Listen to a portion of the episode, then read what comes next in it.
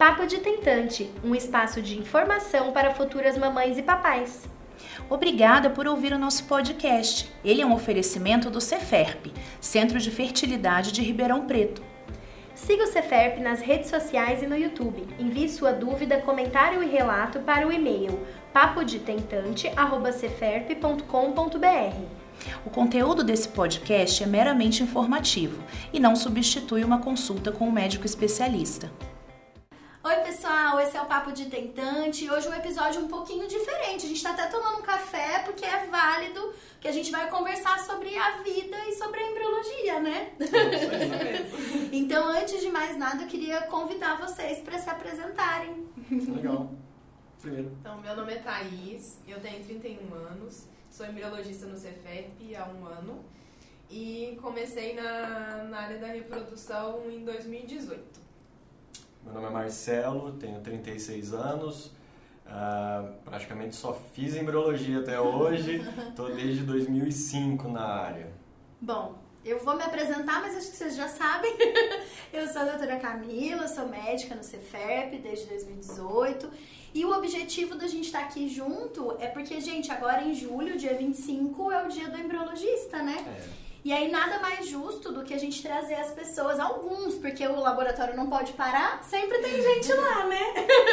É, Mas não dá pra trazer todo mundo, então revezar. A gente vai revezando. Pode, pode ficar lá. Não é, o berçário tem que ser supervisionado, é, tem muitas é. coisas que acontecem, a gente até tava falando sobre isso, né? Tem muitas coisas que acontecem e que ninguém tem noção, né? Que envolve um trabalho enorme para chegar na formação dos embriões, né?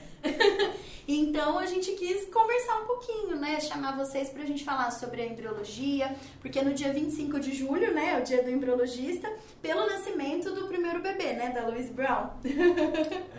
Então, aí agora temos uma data, né? Eu não sei desde quando que tem essa data, não sei se é recente, se dos últimos anos, uh, mas é bom que a gente tenha uma data para comemorar, né? Que é, não só por ser minha profissão, mas realmente é bem...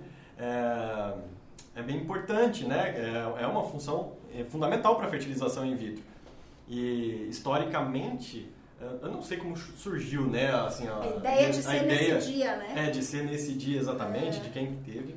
Mas o embriologista, ele, ah, não tão longe assim, é, não era só biólogo ou biomédico ou enfermeiro, tinha farmacêutico, médico, é, veterinário, tem vários ainda hoje em dia, mas hoje em dia está cada vez mais realmente com cara mais de profissão. Uhum. Então uma data para profissão também deixa isso mais caracterizado. É, eu até não sei como é na veterinária, mas é muito interessante. A gente às vezes atende pacientes que trabalham com isso na veterinária, né? E eles contando como é que é o processamento, tem bastante coisa que é parecida, bastante coisa é. diferente. Eu não sei se existe, mas acho que existe especialista de embriologia para veterinária, né, Davi? Boa pergunta. Eu não sei se tem. Eu trabalhei com né, na faculdade, mas eu não sei se ele é chamado também de embriologista. Entendi. Se tem o mesmo nome. Porque a gente fala que é embriologista clínico, né? É. No nosso caso. Ah, entendi. Mas tem muita gente da área que vai também para a área de reprodução humana da minha pós-graduação mesmo, muita gente foi para a área de reprodução animal também. Ah, então nessa pós daria para escolher, vamos dizer assim, o caminho que iria seguir. É, porque é muito parecido, né, os procedimentos. Uhum. Lógico que deve ter algumas adequações, uhum. algumas coisas que você acaba aprendendo no campo lá, vamos que dizer assim. legal. assim. Mas tem muita gente que vai.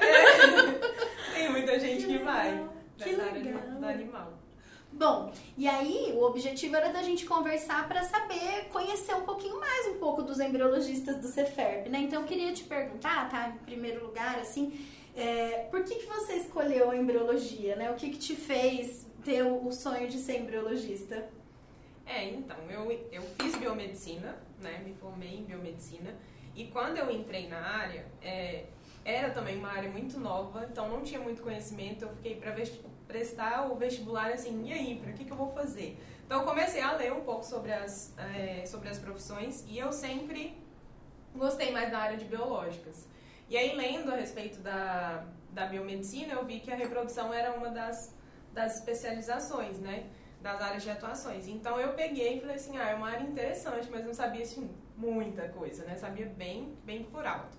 E aí eu falei assim, ah, vou fazer biomedicina por conta da reprodução. Você já escolheu a biomedicina pensando que daria para trabalhar com reprodução. Com reprodução. Que legal. Já, já entrei na faculdade com esse objetivo. Que legal. E aí eu lembro que eu entrei e não tinha essa matéria na grade curricular. Então eu fiquei assim, gente, mas é agora. Né? Tinha embriologia, né? Uhum. Aí eu fiz a, a, matéria, né? A disciplina de embriologia e eu fiquei encantada. Aí eu uhum. falei, não, é, acho que estou no caminho, é isso mesmo. E aí, quando eu tava já para formar, né, para formar na graduação, eles colocaram na, na grade curricular. Nossa! Eu tava para ir pro último período. Aí eu falei assim, ah, a gente tinha feito a, um estágio, né, curricular em análises clínicas, nada a ver, já não tinha me simpatizado muito com a área, mas eu falei assim, ah, vou puxar essa matéria, vou incluir ela na grade para eu ter um pouquinho mais de contato, né?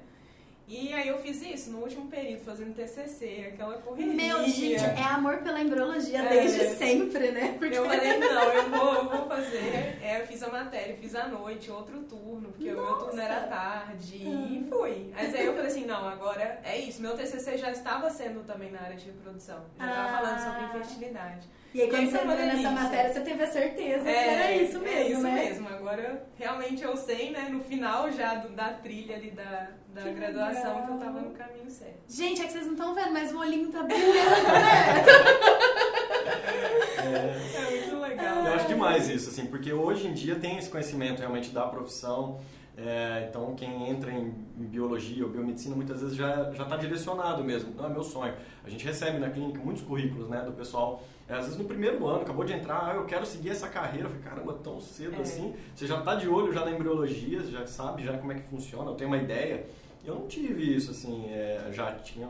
É, quem começou na década de 90, né, que eu conheço, alguns embriologistas começaram lá atrás, 80, é, 90, normalmente, normalmente não, eu acredito que todos eles já trabalhavam com alguma coisa. Então, tinha gente que trabalhava qualquer área, né? Um veterinário estava lá na veterinária, uhum. não necessariamente dentro de um laboratório de fertilização in vitro. E aí migrou, né? acabou mudando de carreira no meio do caminho e virou é, embriologista e aí seguiu. Eu já peguei uma época que eu não trabalhei com outra coisa, né? Mas eu não tinha esse conhecimento. Eu acabei entrando na faculdade não para embriologia, não tinha isso, não tinha ideia, não conhecia. Meu primeiro contato com embriologia foi com o Dr. Jorge. Foi o primeiro embriologista que eu conheci realmente, né? Porque ele foi da primeira turma e acho formadora. que nem todo mundo sabia que ele é embriologista, Exato. né? É, o Dr. Jorge foi da primeira turma do principal curso de formação de embriologistas do Brasil. Ele foi em 98, se eu não me engano, 97, 98. E, então eu, eu conhecia, ele é médico e embriologista. Ele fazia as duas coisas. Na época o laboratório né, não tinha embriologista, é ele que fazia e convidava outros embriologistas freelancers na época para fazer um caso ou outro e tal, num volume bem menor. E eu, na época eu conheci a, a clínica, mas eu, eu, na, eu tava no ensino fundamental ainda. Então você não tinha noção do que, não que tinha era noção. aquilo, da importância? É, eu só conhecia a clínica e tal, mas não tinha sabendo, não conhecia nenhum profissional, porque era ele, e para mim ele era médico e pronto, né? Aí resolvi fazer biologia, ele queria que eu fizesse medicina, né? Ele, ele sempre tentando me levar pro lado dele, assim, vai medicina, vai medicina. Acabei fazendo biologia e, e não era pensando no, na embriologia. Então no primeiro ano eu fui trabalhar com zoologia. Então era levantamento faunístico, eu ficava no meio da mata, coletando animais, medindo, pesando e tal, essa a minha ideia. E o Dr. Jorge ainda insistindo. Na cabeça dele, na cabeça dele pensou assim, pô, não deu medicina, mas ainda assim tem um laboratório, né? E aí na época tinha uma, uma embriologista, né? Uh, chamava Aline, chama Aline, mas ela não está na clínica mais. E ela estava saindo justamente para fazer uma pós-graduação, fazer o doutorado dela e tal. A doutora Jorge falou, você não quer entrar e começar a ver como é que funciona e tal? Aí eu fiquei meio assim, será que eu vou? Aí eu, aí eu Isso já conheci... durante a sua graduação. É, foi na graduação, exatamente. Uhum. Tava fazendo biologia, mas estava envolvido com, com a parte de zoologia, com projeto e tudo mais. Não tinha essa ideia, né? E ele insistindo, né? Não, vem, vem conhecer e tal. Aí eu fui conhecer a clínica, achei legal. Aí eu tinha comentado com alguns amigos, colegas, que tinha essa possibilidade. Alguns colegas falando, não, ou eu quero conhecer. Se você não quiser, me, me indica lá, deixa... Aí eu falei, pô, será tanta gente assim interessado pelo negócio? Será que, será que é, realmente é tudo isso assim? Aí eu comecei. Então eu dividi né, a graduação, que era integral, com essa parte de zoologia e comecei um pouco no laboratório conhecer. Aí me apaixonei. Ali eu peguei realmente paixão pelo laboratório. Porque aí Por você teve mais contato também, né? Não sei se o seu caso foi igual ao da Ataque, você teve mais contato com isso na faculdade? Não, não, eu tive embriologia comparada. No caso da biologia, então foi embriologia comparada. Então, tem uh, a espécie humana e as demais espécies. Né? Então, é uma, uma- é, não é como a gente aprende embriologia para aplicar, né? A embriologia clínica é diferente. E a nossa é muito mais específica, é um período curto ali, né? De sete dias, dos primeiros sete dias. Já a embriologia avança mais, né? Então, não é específico para aquilo que a gente faz, voltado para o que a gente faz atualmente. Então não tive, eu tive, e foi um semestre, se eu não me engano, na faculdade, no terceiro ano que eu tive uma matéria assim. E, e aí foi assim, aí eu acabei me apaixonando. Mas o que me repeliu inicialmente, né? Ah, o fato de ficar, a gente estava conversando agora antes de entrar né, no, no ar aí da gente gravar, Vocês vão saber um pouquinho, né? é, da- do que afasta, né? A gente, às vezes, do- do- alguns aspectos negativos da embriologia. Então, uma coisa que pegou pra mim na época é o fato de ficar fechado, né? Num ambiente que é estéreo, que é- tem que ser tudo muito bem limpo, muito bem cuidado e você não ter possibilidade de ver a luz do sol, muitas vezes, né? Que o laboratório ele acaba sendo uma sala fechada, com controle de luminosidade, de temperatura, de pressão. A gente fica todo paramentado e, e eu não me via assim, falei, puta, ficar no ar-condicionado o dia inteiro, sabe? Preso num. Ainda mais lugar. você que tava lá catalogando É, animais, exatamente. pesando, né? É. Exatamente, minha ideia era viver no meio do mato, né? Todo sujo. então eu não me via vivendo aquilo ali, sabe? Mas eu me apaixonei pela profissão, pelo que a gente pode proporcionar, sabe? Você vê aquilo ali, é, até hoje, é, eu fico emocionado de poder ver, sabe? A evolução do embrião, o resultado do, do nosso trabalho. E não tem como, é, é muito lindo, é maravilhoso, sabe? A gente que vê todos os dias ali, né? O espermatozoide, o óvulo, o embrião, o desenvolvimento embrionário, um blastocisto maravilhoso, uma biópsia embrionária, e você vê o resultado daquela biópsia, uma gravidez, uma implantação, então é, é, é maravilhoso. Então não teve como, acabei sendo fisgado realmente, e aí levei a, a- sério o negócio, né? Aí na faculdade mesmo eu larguei a zoologia, e, e acho que tem coisas que acontecem assim, é, acho não, eu acredito muito que as coisas não acontecem por acaso, né? Tem uma história que eu conto assim da- em relação a essa decisão, que eu acho que a embriologia talvez tenha me salvado é, assim de algo pior para minha vida mesmo, assim. Ah, no primeiro, ne- nesse ano que eu entrei no laboratório, né, no caso 2005, era maio, se eu não me engano, ah, o Dr. Jorge tinha acabado de mudar, e na época ele eh, e o Dr. Joaquim mudaram para o Hospital São Paulo. E eu comecei naquele momento ali, né, naquele laboratório novo, tal, tudo limpinho. Comecei e estava encantado, né? Só que eu estava fazendo, como eu falei, o acompanhamento, né, o levantamento faunístico e tal, estava na, na, na zoologia. E aí saiu ah, a notícia de onde seria o congresso de zoologia daquele ano, lá em Londrina. Seria em Londrina, que foi em Londrina. E eu fiquei nessa, putz, eu vou ter que largar, que eu acabei de começar aqui, né? Vou falar, ó, já acabei de começar, mas aí é, o congresso era, não sei se era julho, agosto, assim, era logo no começo, acho que do segundo semestre, setembro, não lembro exatamente, mas assim, era alguns meses depois, eu ia ter que largar, e eu falei, putz, será que eu faço isso? Fiquei na, na dúvida, o pessoal da minha sala é, falou que ia, que eles iam, não lembro se era uma van, um ônibus tal, mas eles iam em grupo, e eu falei, puta, vai ser legal isso. Como é que eu. é, será que eu tiro já da minha cabeça, sabe, isso? E eu perco logo o primeiro congresso que eu posso ter possibilidade de participar dentro da zoologia mesmo? Ou fico aqui, né? Já começo a focar mesmo em alguma coisa. Então eu tive essa decisão naquele momento, falei, pô, desencana, não vou. E não fui no congresso de zoologia. E aí, é, infelizmente, aconteceu uma situação terrível lá, né? Que cai- caiu uma marquise é, em cima do pessoal da Bio de Ribeirão. É, e, e, assim, era um prédio que era, não era tão utilizado pela faculdade, ele estava sendo usado para fazer a inscrição naquele momento, sabe? É, e aí o ônibus, é, o pessoal contando, né, que eles pararam lá e tal, e justo na turma de Ribeirão, eles estavam meio que dentro e fora, assim, daquela marquise que estava comprometida, e aí essa marquise de concreto caiu. Meu Deus. E aí teve gente que infelizmente faleceu, amigos meus se machucaram seriamente e tal. Então foi bem traumático, assim, pra nossa turma, pra biologia, né, que era o pessoal daqui Com de Ribeirão e certeza. tal. E era pra eu estar lá, assim. Então, Tudo tem um só, é, só Deus né? sabe, assim, se era pra eu, É. pra eu estar lá embaixo mesmo, sabe, onde que eu estaria, assim. Então, assim, a embriologia nesse caso, me, me- como né, opção, assim, acabou me, me levando a uma decisão que, nesse caso, foi boa, né? Mudou sua É, vida. mudou- mudou a vida, é. os sentidos, né? É, é assim. É. É, nossa, que legal! pois é, e até vocês já comentaram um pouquinho, né? Porque vocês foram falando dos caminhos de vocês, você comentou, né, de como foi que você descobriu a embriologia, tá também, mas é, a gente recebe mesmo bastante contato, né? Poxa, mas como faz? Igual você falou, né? Às vezes tá no primeiro, no segundo ano, né? E eu acho que seria legal vocês, na vivência de vocês, poderem falar, assim, né? Pra quem pensa nessa possibilidade, os possíveis caminhos, né? Que essa pessoa poderia seguir. O que, que vocês acham que seria interessante, assim? É, vendo, assim, comigo como foi, eu não consegui de cara entrar na, na área, né? De reprodução humana. Então, eu acho que é um mercado mais fechado, é um mercado mais restrito, né? Aquela coisa que você vê muita vaga sendo divulgada. Acho que a questão de contratação às vezes é muita indicação, ou uma pessoa que está, por exemplo, dentro do laboratório sabe que tem uma vaga, já procura o contato, alguma outra pessoa que já conhece o trabalho, então é muito assim.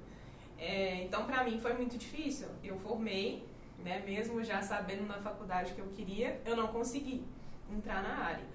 E aí eu fui trabalhar durante quatro anos na área de análises clínicas, né? Então trabalhei em uma maternidade, até ficava vendo aquele tanto de então, bebê nascendo. Então, foi o que eu pensei, você ficava olhando e lembrando, né? Falei, mas eu ainda vou trabalhar com isso. E sabe o que, que isso fazia pensar? Eu vi aquele tanto de gente ganhando bebê e assim, a gente não tem noção dos quanto, do, tipo, daquele resultado, quanto vinha de uma é. reprodução humana é. É, assistida.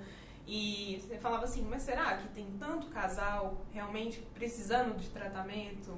Então, eu, como eu estava nos bastidores também, eu não ficava sabendo a história, né? Mas foi muito gostoso de trabalhar nessa área também, mas estando ali eu sabia, não é o que eu quero não fazer. Não é no momento da minha vida, é. mas eu continuei e aí eu falei assim, quem sabe a oportunidade de fazer uma pós-graduação, uma especialização na área vai me ajudar. Então eu fui, fiz a durante mesmo o meu trabalho de análises clínicas, eu fiz a especialização em São Paulo, morava em Belo Horizonte. Puxado então, também, né? Ficava Nossa, nessa viagem, é. de plantão e ter que ir pra São Paulo, ficar quatro dias lá. Então foi, foi uma batalhazinha, assim, aquele ano, que valeu super a pena. Mas foi muito bom. Eu acho que a especialização também é, é um outro tipo de conhecimento. A gente consegue ter um pouco mais da noção do que é o laboratório, de como as coisas realmente funcionam. Porque mesmo eu tendo aquela base, né, aquele inicinho de conhecimento na graduação, na especialização é que eu consegui imaginar um pouco mais, porque eu acho que ainda não dá para ter a certeza do que realmente é a o dia a dia de um embriologista, é. sabe? Até o fato de que vai ficar sem maquiagem fechada. É. a gente tava até brincando, né? Que ela tá toda aqui linda, plena, né? Não sabe como é no dia a dia. tá sempre linda, só não pode estar maquiada. Ah, você quer comentar? É, então, lá, na, como eu falei, né? Quem começou na embriologia lá atrás nem tinha é, cursos de especialização, né? Mas hoje é fundamental, acho que é o primeiro caminho, né? não tem jeito de fugir. É, de você poder ter a formação básica, entre aspas, né? Você já aprender e você já poder se dispor ao mercado tendo uma capacitação mínima. No meu caso não foi assim, né? Acabou sendo por indicação também, como muitos outros é, é, que vieram antes de mim, né? Numa época que realmente o curso não era o, o principal necessário. Mas uma coisa que me ajudou muito e, e acho que é o caminho talvez mais fácil de você conseguir realmente é, começar numa clínica é conhecer pessoas. Então, se você não tem já alguma pessoa, no meu caso, que eu agradeço e vou agradecer depois da minha vida, né, o caso ao Dr. Jorge por ter me colocado, por ter me oferecido essa possibilidade, né, esse privilégio de trabalhar na área. É, mas você tentar achar o caminho, você conhecer pessoas que trabalham na área. Então, fazer cursos, né? Então, uhum. é, participar de congressos. E eu conheço alguns que fazem isso, talvez não, não seja tão comum. Mas mesmo você não tendo uma especialização, se for o caso, ir num congresso, tentar se conectar com aqueles embriologistas, fazer um pré-congresso, um workshop. E foi assim que eu comecei a conhecer pessoas, né? É assim que eu comecei a me conectar com outros profissionais, é, ser bom de, de relacionamento. Então, é, é, ter essa troca né, com essas pessoas e, e, entrar nos grupos. Então, hoje tem né, também essa, a, a possibilidade das mídias sociais, de grupos, tem Facebook, tem WhatsApp. Então, você começar a entrar nessas comunidades para você se dispor. E ralar muito, né? Porque tem que, é. tem que saber, tem que primeiro ter muito conhecimento, né? Estudar bastante. E aí a prática vai vir com o tempo mesmo, que é, é o principal. É um trabalho que é muito é, artesanal né, ainda. Ele é, uhum. depende muito realmente do operador, da habilidade manual. É, então, isso vem com o tempo. É. Então tem uma curva de aprendizado importante, por isso que muitas clínicas, inclusive, acabam pegando profissionais que já são capacitados uhum. previamente, para que já venham com uma bagagem já de, de, não necessariamente de conhecimento, mas sim de habilidade, né, de técnica e poder tocar o negócio, né, o negócio, o laboratório uh, o mais rápido possível. Mas é um mercado muito limitado, isso é importante colocar. Uhum. São poucas clínicas no Brasil, a gente está falando de em torno de 200 clínicas, a maior parte delas tem um, dois embriologistas, então são poucos profissionais é, e tem muitos que estão formando atualmente. Então é realmente um mercado muito competitivo. Antes da pessoa buscar o caminho, ela tentar entender um pouco mais de como funciona a profissão, que é o que a Thais falou. Às vezes o desejo é maior é, porque realmente é muito bonito, né? Uhum. É, é, muito legal, traz um certo prestígio também, né? Trabalhar na área, é, mas é, tem os seus pontos negativos, obviamente, que não vem ao caso, mas eu me coloco à disposição.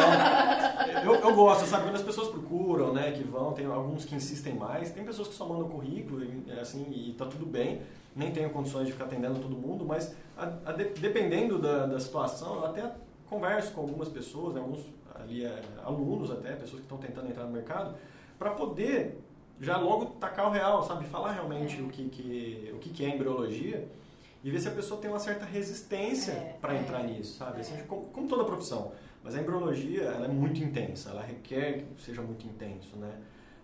A dedicação, a disponibilidade, é, então tem seus pontos positivos e eu não largo por nada, assim como a medicina também, né? uhum. né? Que, é, que é médico não consegue desvincular a profissão do, do é. da parte pessoal, a embriologia também, você não consegue desvincular a parte pessoal da profissão, está muito ligado, Sim. né? E, e outras né, que a gente está falando agora há pouco né, da, da, área médica, né, da área da saúde. Então requer uma dedicação importante. E, então eu acabo transmitindo isso para algumas pessoas também. Aí um dia a gente pode gravar talvez e falar né, realmente dos prós e contras da embriologia, talvez ah, fazer um podcast legal. que eu acho que não é, não é o tema principal que falar é, orientado negativamente, né? Porque tem, mas é, mas é linda, é uma profissão maravilhosa. Mas vamos, você já está convidada a voltar agora. Voltaremos então. É, e assim, muitas coisas mudaram, né?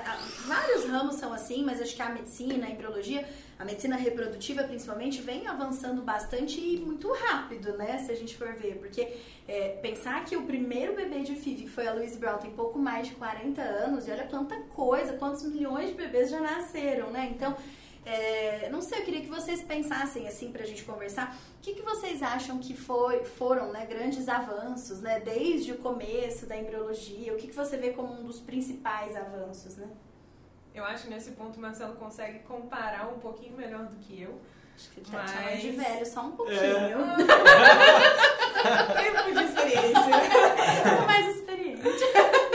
Não, mas é, a gente consegue ver sim porque até mesmo estudando a gente vê como é que tudo começou e comparando com o que a gente tem hoje de técnica, de, de material, de tudo, assim, dentro do laboratório, muita coisa avançou.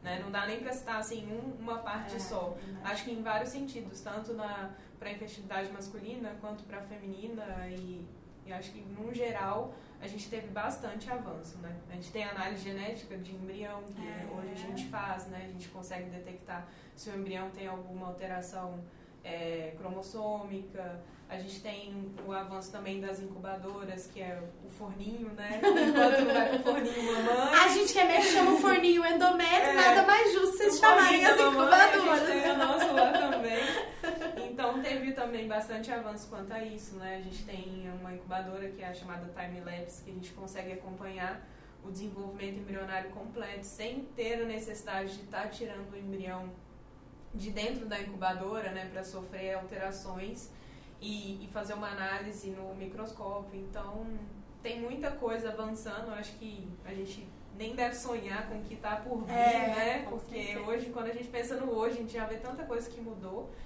Então, é, em tão pouco tempo.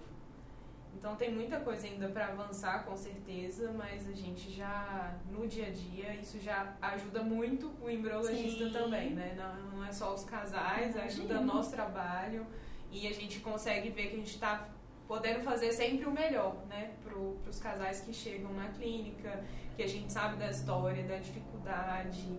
Então, tá contribuindo também com o nosso conhecimento, com novas técnicas para ajudar no sonho deles também é muito importante, né? Com certeza. É. é, falando né, sobre a evolução do profissional. Então, uh, Seria você falando da minha idade, né, tal, mas seria mais interessante, talvez, como eu falei, trazer o Dr. Jorge eu que falei, por tempo, por tempo, por tempo de, de, experiência e ter visto um pouco mais essa evolução. Como eu falei, ele como ele é, imagina, hoje é impossível você ter um médico embriologista, não dá para competir as duas. E quando eu entrei era o, o embriologista. Hoje já tem embriologista júnior, pleno, sênior, o controle de qualidade. Então, é, é a evolução eu vejo assim na forma de trabalho, né, nessa especialização de, dentro da própria profissão. Então você tem um embriologista que cuida disso, outro que cuida daquilo outro, tal. Você vê que os laboratórios estão se estruturando dessa forma. O próprio controle de qualidade como evoluiu, né, absurdamente de lá para cá. E, e aí a gente vê isso no laboratório também. Assim como não tinha o embriologista e surgiu, né, agora nós temos essa data inclusive do profissional, não tinha não só o embriologista, mas não tinha o laboratório primeira fertilização no caso da, Lu, da Louise Brown, se eu não me engano, no caso dela, inclusive, a incubadora estava dentro do centro cirúrgico, o microscópio estava dentro do centro cirúrgico. Então, escolheu o óvulo, fez a fertilização ali, né, e botou na incubadora dentro do centro cirúrgico. Não tinha o local laboratório. Uhum. Foi surgir depois. E quando eu entrei, o laboratório não era maior do que essa sala. A gente está numa sala é, relativamente pequena aqui. O laboratório era praticamente metade disso. Né? E não tinha laboratório de criopreservação, por exemplo, que era o local onde a gente bota os botijões. O laboratório de sêmen, pelo menos na clínica, ainda é assim, é, né, no caso, uh, junto com a de FIV, hoje a gente tem laboratório de FIV, uh, então tem uma, uma evolução muito grande no próprio ambiente laboratorial, o controle de qualidade do ar, né, então os equipamentos de, de, de limpeza né, do ar, de, de, purificação do ar, evoluíram absurdamente. Uh, a incubadora, né, como você citou, né, Thaís, eram incubadoras biológicas. A gente ainda tem uma lá que não está mais em uso, né, que é da época do, do, do, primeiro laboratório do Dr. Jorge, porque não tinha incubadoras específicas para produzir embriões. É, foi, eram equipamentos adaptados da biologia celular. Então, equipamentos de cultivo de células comum, né, e você botava o embrião lá dentro e foi evoluindo. No meio de cultivo também, é. era cultivo de células. É, quando eu entrei, a gente ainda fazia meio, a gente é, pegava o sal, né, então meio que formulava o meio, tinha alguns que eram liofilizados, e hoje já tudo pronto. Teve uma época que a gente tinha que complementar, suplementar, que a gente falava. Acho que você não pegou essa época de suplementar com soro, por exemplo. Não, mas o, eu sei como é que é. é o soro fetal bovino. é.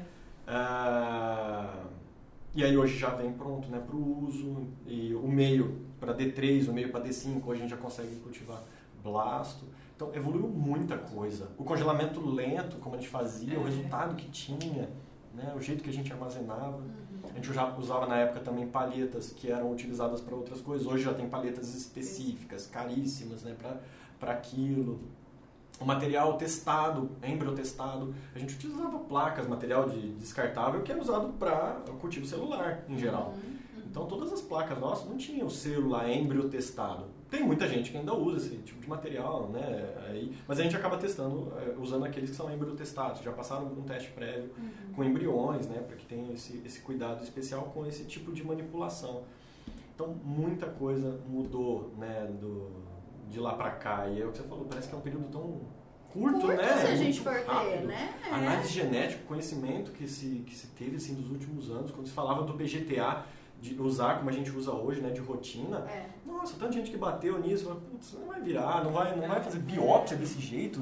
Como é que vai fazer biópsia de rotina? E a gente faz praticamente, tem todo dia biópsia embrionária. Agora com a biópsia não invasiva, né? Que é, também é, é pegar um, onde o embrião está desenvolvendo, tirar o meio ali, analisar esse meio, que também pode surgir, é, pode ser utilizado em é, larga escala. Sim. Então tem muita coisa que é, eu acho que ainda vai acontecer e a gente não não sabe. Porque as taxas não são ainda é, o que poderiam ser, né? A gente ainda fica frustrado muito, porque a gente tenta sempre fazer o nosso melhor, usar tudo que há de disponível, né, para que a gente possa ter um, um resultado, mesmo que seja um pouquinho a mais, a gente faz isso, mas ainda assim não chega, não, não chega a passar de 50%. Então, a pessoa entra para ganhar ou para perder, né? Então, eu vou conseguir é. engravidar ou não vou conseguir engravidar, pensando numa primeira vez. E isso acaba sendo frustrante, né, de certa forma. Mas se a gente for comparar anos atrás, a gente já tem uma evolução muito maior. Muito Ela falando de grande, 20%, é. passar para 40%, é uma evolução muito grande. Mas eu espero sim que. Espero ver ainda quando a gente conseguir chegar em talvez uns 80%, seria maravilhoso, não sei. Nossa, Se a gente consegue aí, mas espero que sim. É, com certeza. E acho que legal, você foi falando, você foi falando dos termos, assim, a gente tá mais habituado, mas eu tenho certeza que tem muita gente que tá ouvindo a gente pensando, nossa, mas o que, que é isso, né? Meio de cultivo, precisa preparar tudo isso, precisa de placa disso, precisa daquilo. Porque envolve tanta coisa por trás, né? Não- é tão simples. Às vezes gera a sensação de que é, entre aspas, né? Só você ir lá pegar o ovo. Porque às vezes até a gente explica assim na consulta, né? Pega o ovo, pega o espermatozoide, junto, forma o embrião, transfere. Mas envolve muita coisa, né? E eu acho que seria legal a gente, pra passar esse, esse lado, né? De como é ser embriologista, né? É, o que, que é um dia na vida do embriologista, né? O que, que, que vocês fazem durante o dia? Porque é um, é um mundo que todo mundo adora conhecer, né? É, Então, como você descreveria um dia na vida de embriologista, tá? Nossa. Difícil. Olha, o embriologista pode ter até a agenda do dia, mas ela nunca vai sair de acordo com o que tá na agenda. Então, às vezes, a gente chega lá e fala, não, hoje acho que vai ser um dia tranquilo, tem tantas coletas, tantos descongelamentos para transferência, do nada é outro dia. Aquele dia, né, Marcelo, passa a ser totalmente diferente. Então, a gente fala, brinca que é uma caixinha de surpresa, Uhum. o dia do laboratório. Tem muita variância. Mas o dia do embriologista é o que o Marcelo falou, é muito foco. A gente, a gente entra ali, é um ambiente fechado, tem todo um controle de qualidade em cima né, do laboratório. Então, você entra ali é, pensando só naquilo ali. Então, você está ali realmente para o seu trabalho. Não tem muita coisa para te dispersar, sabe? E é uma das características que eu acho que o embriologista também deve ter, eu acho que é a seriedade, o foco. Eu, eu acho que a pessoa tem que ter realmente mais esse perfil, sabe? Para dar certo, para conseguir encarar o, o trabalho numa boa. Mas o dia do embriologista, ele parece ser uma rotina, porque. É, mas não é. Você tem o- os, as atividades, os procedimentos que vão ser comuns ali todos os dias. Mas depende, né? Então, é, a gente faz descongelamento, a gente faz a coleta dos óvulos. Depois das coletas dos óvulos, não é somente pegar o tem outros procedimentos, né? A gente tem que dar, vamos, vamos dizer assim, uma limpeza naqueles óvulos. Então, tem, tem que avaliar se o óvulo é maduro, se ele não é. Nem todos os óvulos que foram obtidos na punção vão ser é, utilizados para injeção, então tem toda uma avaliação. É, tem o preparo né, do sêmen, ele pode ser congelado, então a gente faz o descongelamento, aí a gente prepara aquele sêmen para a gente conseguir captar aqueles melhores espermatozoides, né, que são questão de motilidade, morfologia. Então é uma avaliação bem específica para todos os procedimentos. Acho que a gente tem que ter uma uma avaliação bem criteriosa, sabe? Porque isso vai impactar bastante no nosso resultado.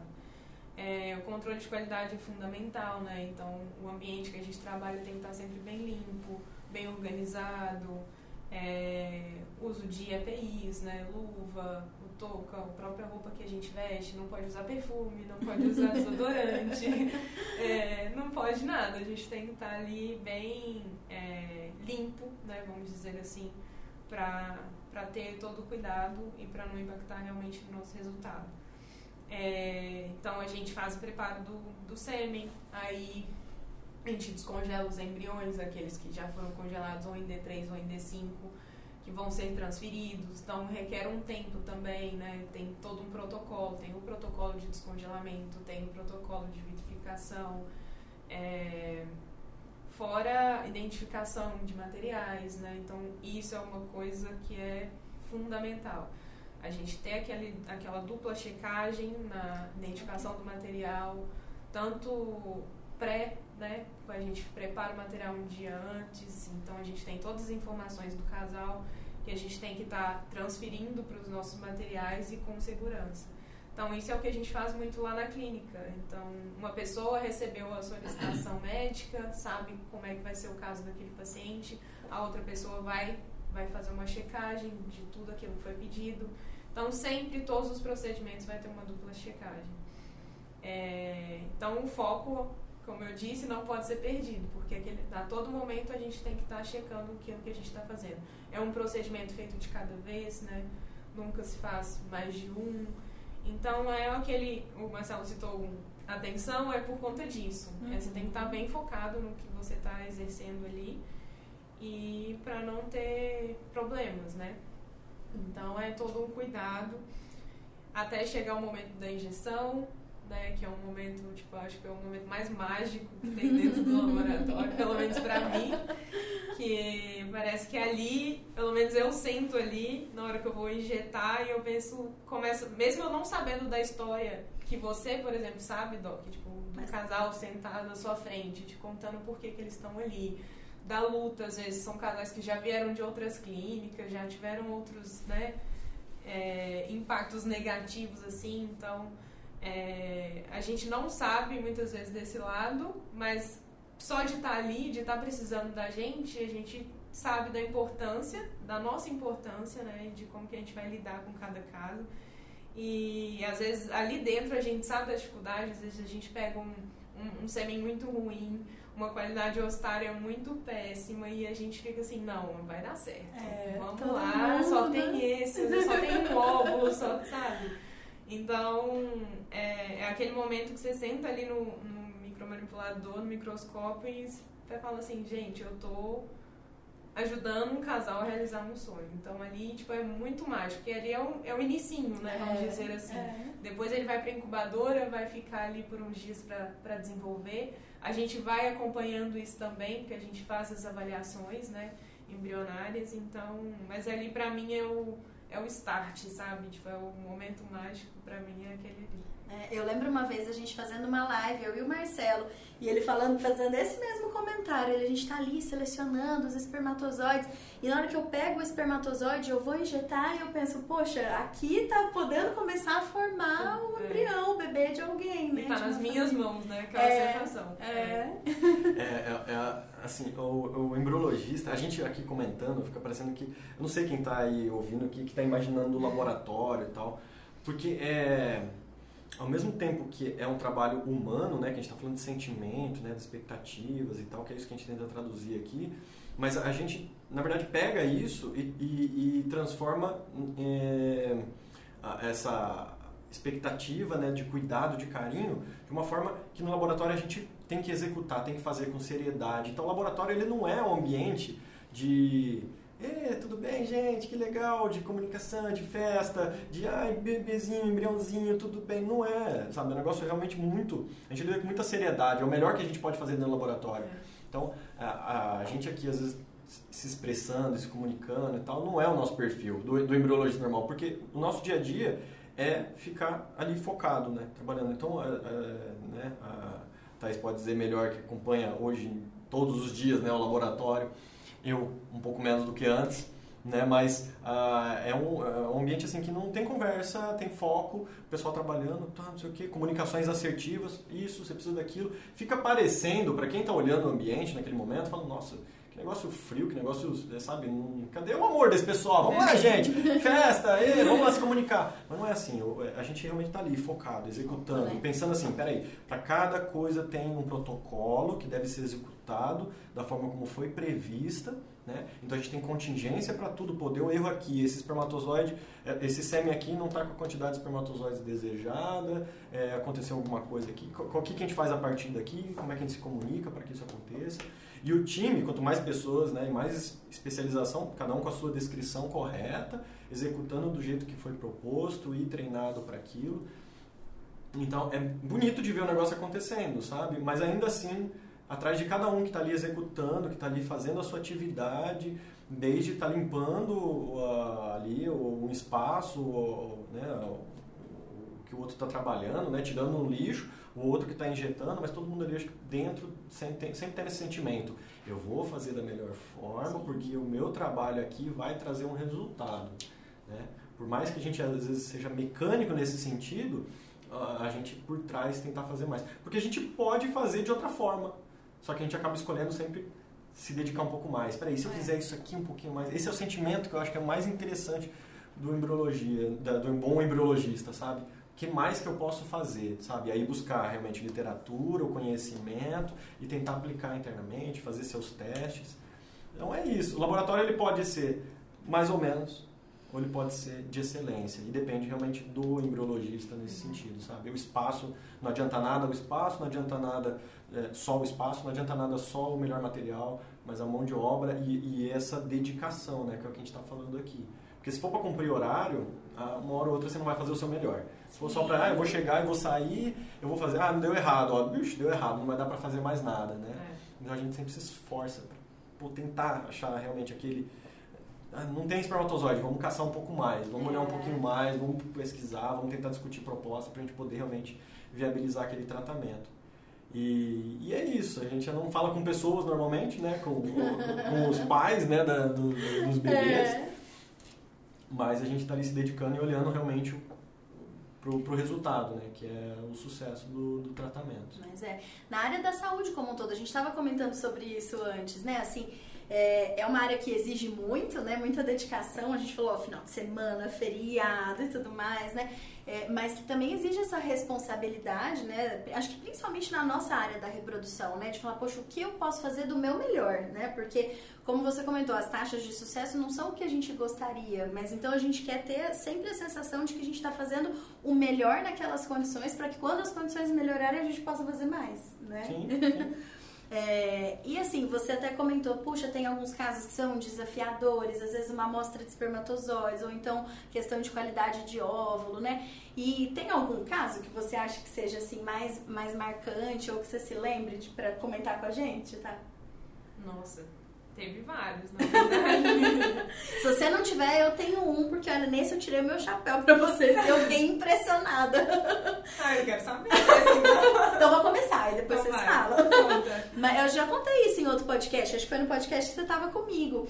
Que era um casal que tinha. O parceiro, ele tinha ejaculação retrógrada, ele tinha passado por um acidente é, e aí, por conta disso, né, a gente fez a coleta dos espermatozoides pela urina, né? E aí teve todo o protocolo de alcalinização, mas assim, é, a gente sabe do impacto que isso tem para os espermatozoides, né? Por mais que a gente tente né, alcalinizar, vocês façam todos os melhores procedimentos né, no laboratório. É, ele fez a primeira coleta né, de urina e o laboratório congelou o material. Eu, eu lembro que eu liguei e falei, gente, mas a amostra é boa mesmo? Porque qualquer coisa a gente discute, a gente faz outra, outra punção. Não, acho que se colher mais uma vez dá. Falei, bom, então vamos tentar. Aí colheu mais uma vez, congelou, e vocês comentaram, não, ó, tá tudo bem, dá pra seguir. A gente seguiu, ela fez a coleta, injetaram os oito óvulos, os oito fertilizaram, oito embriões lindos em D3, oito lindos blastocistos e ela engravidou na primeira transferência de embrião. Gente, eu fiquei Show muito. De bola. É. Esse caso eu falei, nossa! Olha dessa! Mas me conta o seu, tá? É, então, também já peguei alguns casos mais complicados, assim, de idade avançada, né, materna. Então, a qualidade, a gente sabe dos óvulos que é mais, né, é pior. E o marido também tinha um sêmen bem ruim, ele tinha feito microtese. É, então, um procedimento mais invasivo e tal, é feito em centro cirúrgico, de hospital tudo mais. E a gente fez a, a fertilização, ela tinha, tipo, dois óvulos, a né, chance também, tipo, pequena, né? Não, a gente não sabia, porque a gente fazia de um dia para o outro a microtese, então a surpresa sempre ia no dia da, da coleta dos ovos, então no dia seguinte a gente fez a análise aí tinha espermatozoide. Aí pouquíssimos, né? Às vezes a morfologia não tão boa e tudo mais. E aí fizemos a, a fertilização, os dois fertilizaram, dois D3, dois blastos e ela engravidou. Gente, olha isso! Também. Entra naquilo que a gente falou que tudo tem um propósito também, é. né? A gente instrumento, E tem uns casos né? que às vezes a gente já se prepara, de tipo assim, ai, não sei se o resultado vai é. ser tão bom, né? Mas a gente tá ali, tipo, torcendo, é. dando o melhor e, e, mas mesmo assim a gente já cria uma expectativa de, tipo, é um caso difícil, né? Tipo, vai, vai além da nossa habilidade, vai além do nosso poder, né? E foi legal. E teve um caso também que eu achei muito fofo, que uma vez eu fiz uma transferência também embrionária. E aí entrei na sala para fazer a transferência, aí eu me apresentei e tudo mais, né, pro casal. E aí a, a paciente ela já tava em pranto, já tava chorando. Aí você fica naquela tensão, você tá segurando o catéter e, e segurando pra não se envolver é. também, não emocionar. E aí ela pegou, a transferência terminou, aí ela virou pra mim e falou assim, qual ser o nome mesmo? Aí eu falei, Thaís. Aí ela falou assim, olha, se eu engravidar for uma menina, vai chamar Thaís. aí eu saí, aí eu falei assim, o tanto que eu não segurei pra não chorar na hora eu foi, saí. Você foi lá pro laboratório, falou que bom que não tem janela. Mas eu achei muito incrível, sabe? Tipo, eu falei, nossa, foi, é. foi muito bonitinho, assim, da parte dela e a gente se sente tão sabe, no momento foi tipo a maior valorização pra mim. Né? Lógico. Aí engravidou de menino e chama Igor.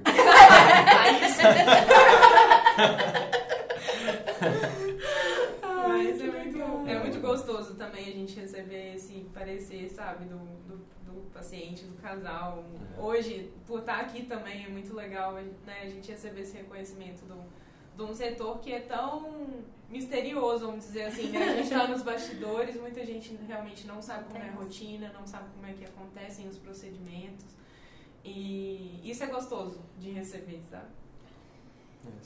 É, eu, eu, tenho, eu, tenho, alguns casos, mas eu não vou falar de um caso específico. Eu vou falar de um momento específico. A gente está falando do embriologista e eu lembrei da, do momento do, quando eu comecei realmente a tocar laboratório sozinho.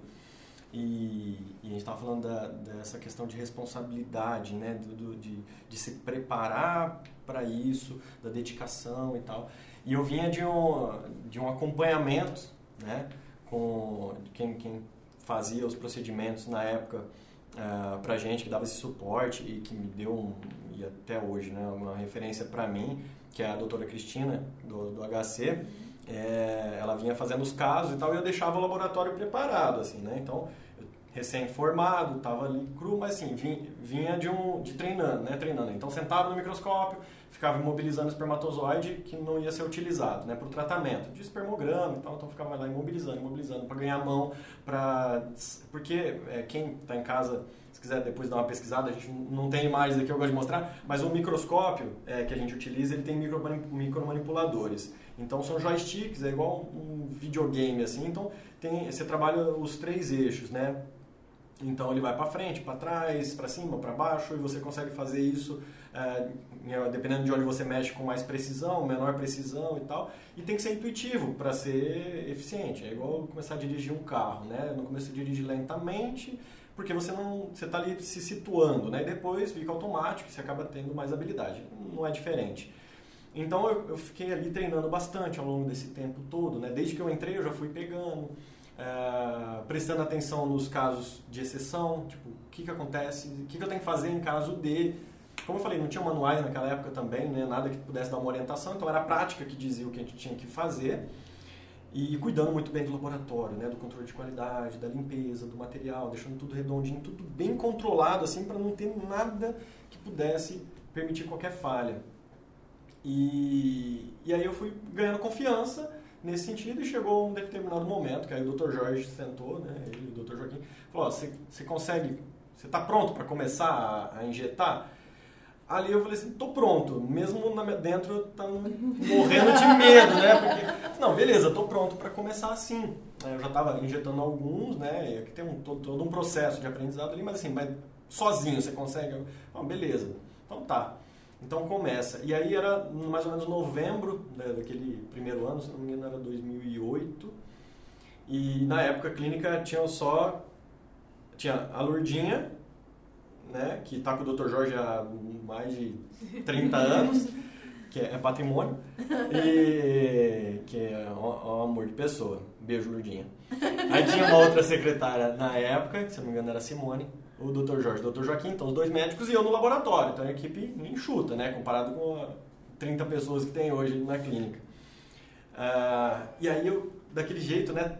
Conversando com a Lurdinha especialmente, nossa, tô, tô, tô com medo e tal, mas me preparando, sabe? Mentalmente, todo focado, deixando o laboratório redondo. Aí eu comecei a fazer as fertilizações ali de novembro. Não lembro agora exatamente quantas eu fiz, mas foram algumas ali, mas poucas. Hoje a gente faz, acho que um dia a gente faz mais do que a gente fazia num mês naquela época. E aí eu, sozinho, né, colhendo óvulo, preparando o laboratório, então dentro dessa rotina que a Thaís falou, por cima, assim, né, do que a gente faz. Então, documentação, checagem da documentação, preparo do material, a compra né, do material correto, armazenagem, rastreabilidade desse material, preparo do laboratório, limpeza, aferição dos equipamentos, então tava tudo redondo, sabe? Você, é aquela, aquela coisa, você olha assim, será que tá tudo pronto? Quando você recebe alguém em casa muito importante, sabe? Você, Você fala assim, será que tá tudo certo? Será que eles vão reparar que a casa tá limpa mesmo? Aí você olha todos os detalhes, você vai no banheiro, você vai dez vezes, então era aquilo, sabe? Tipo, eu vou- vai, eu vou começar. E eu ali me preparando mentalmente também, não, tem que estar bem, tem que estar focado e tal. E entrei nessa, falei, não, beleza, vamos lá, e aí vamos começar. E aí eu fiz um caso, colhei o óvulo, aquela coisa, aquela tensão, seleciona, tal, injeta, vai, transfere. Na época a gente transferia muito a fresco, a gente não fazia tanto congelamento quanto hoje. E aí eu entrou dezembro, eu fui viajar. Então entre novembro e dezembro, não tinha saído ainda nenhum resultado, transferiu acho que ali no começo de dezembro, né, tal, deu tempo do resultado, eu já tinha viajado. E aí a Lurdinha me ligou. Então, assim, eu vou, vou também fazer um parênteses assim, numa coisa importante que é assim, no momento ali de estar focado e tal, independente de, de religiosidade, assim, né, mas do que você acredita, mas aquele momento assim que você, eu, eu lembro certinho assim, tipo, bom, fiz tudo que eu tinha que fazer e agora eu boto também na, na, na fé, né? Então assim, tipo, se- assim, seja o que Deus quiser, sabe, me ajuda, sabe? E ali, tipo, eu tô, tô aqui, fiz tudo que tinha que fazer, agora vamos lá. E aí, bem focado ali, entregando, né, pra, pra Deus, tipo, vamos lá, vamos fazer o que tem que ser feito aqui. Aí a Lourdinha me ligou.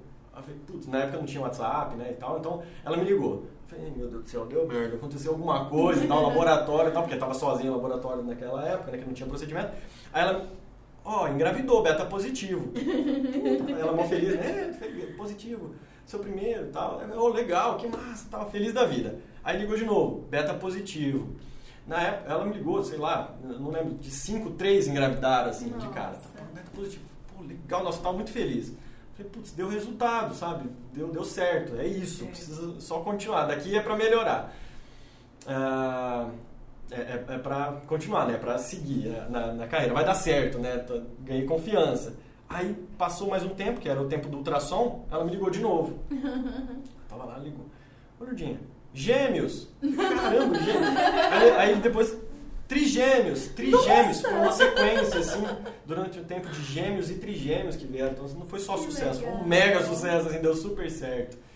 E que Então foi é mais um sinal que era pra você tocar, que era pra você tocar, dava conta, que dava né? conta, exatamente. E aí eu falei, não, é isso mesmo, tem que ser.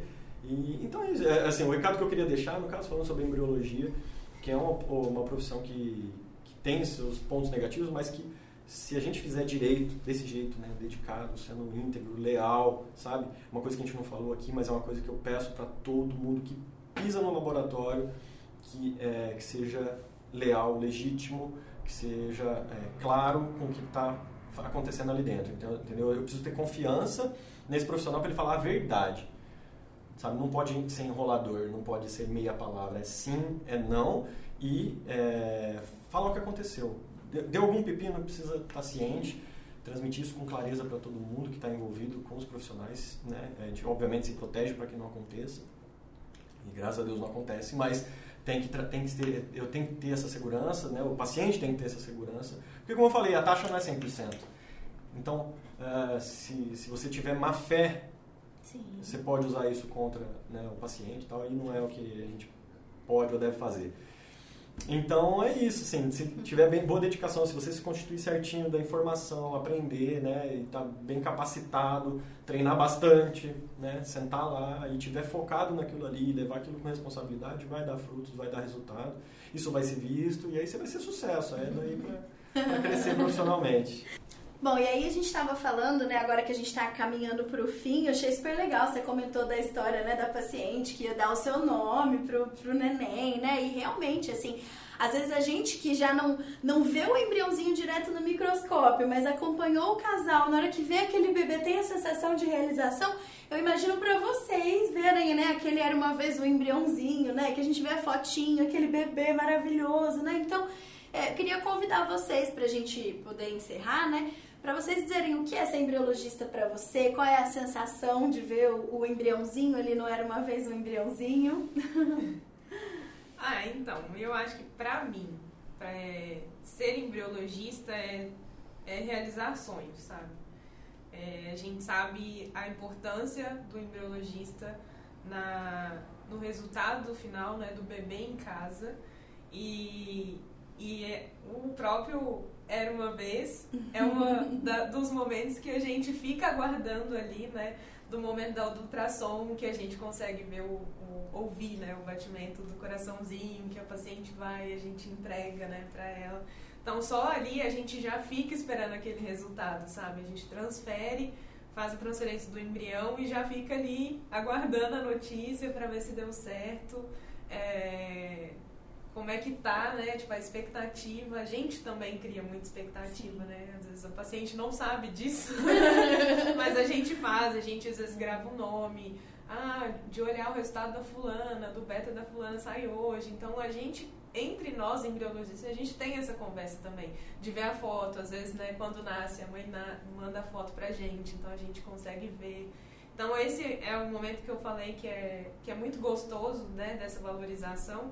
Às vezes nem é só o falar da paciente, mas é a gente poder ver o bebê. Tem vezes, né, que eles vão na clínica para mostrar e pra gente ter aquele contato. É, é, é muito delicioso. é magnífico de ver. É, eu sou bem realizado profissionalmente, eu não tenho o que falar. Né?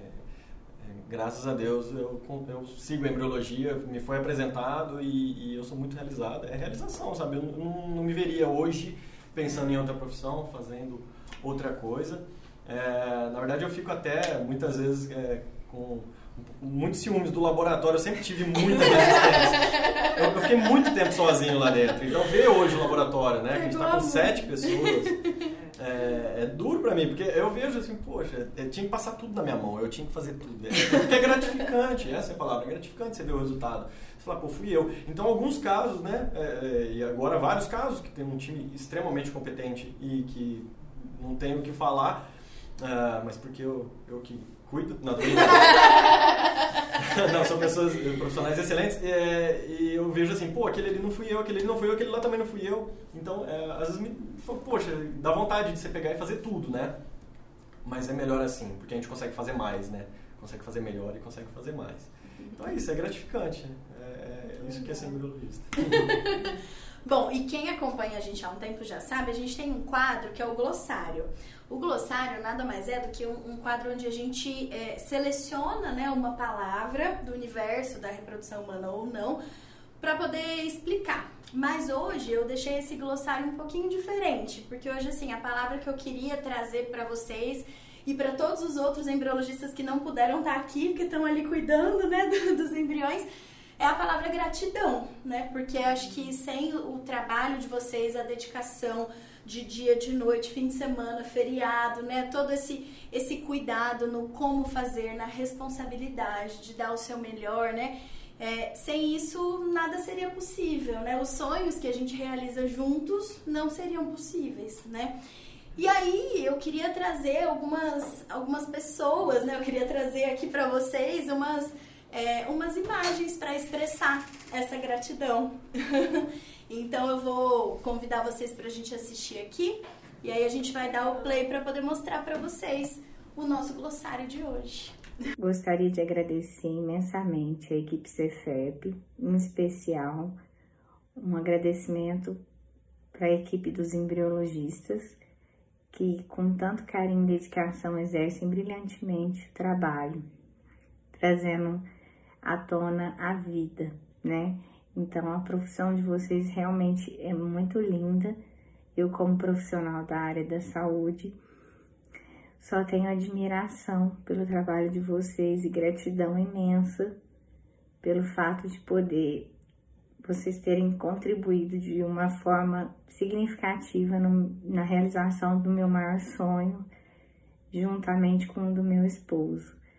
Estamos aqui hoje completando praticamente 31 semanas e a Júlia vai vir aí para trazer uma alegria imensa para minha família. E, eu sei que não só a nossa família vai ser contemplada, como várias outras. Então, é, esse vídeo é para homenagear vocês de uma forma é, que, assim, eu imagino que não tenha preço, né? Eu, como profissional da saúde, é, sei o tanto que é importante a gente fazer parte de forma significativa na vida das pessoas e vocês são um grande exemplo disso. Continuem assim, que com certeza muitas coisas boas virão para vocês e a família de vocês.